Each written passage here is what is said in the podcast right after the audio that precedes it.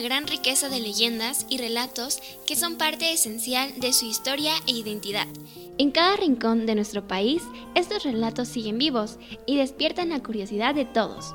Sintonizando Libros te presenta la leyenda de hoy.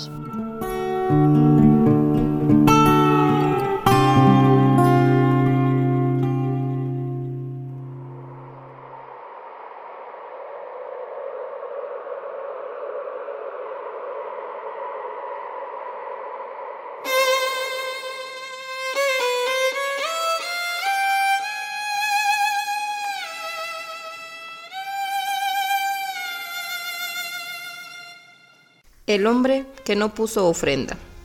Había un señor que no quería hacer todos santos. Decía que no era cierto, que no vienen, y se burlaba de que los demás sí creyeran. El día de todos santos se fue al monte por leña, y allá lo espantaron los muertos que le dicen, ¿por qué otros nos están dando y tú no? A otros amigos les están dando su comida, sus tamales, hay todo. ¿Y por qué tú no vas a hacer nada?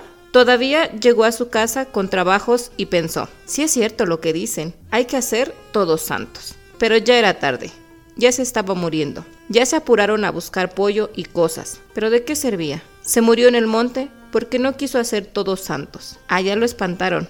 Por eso es que toda la gente ya hace todos santos.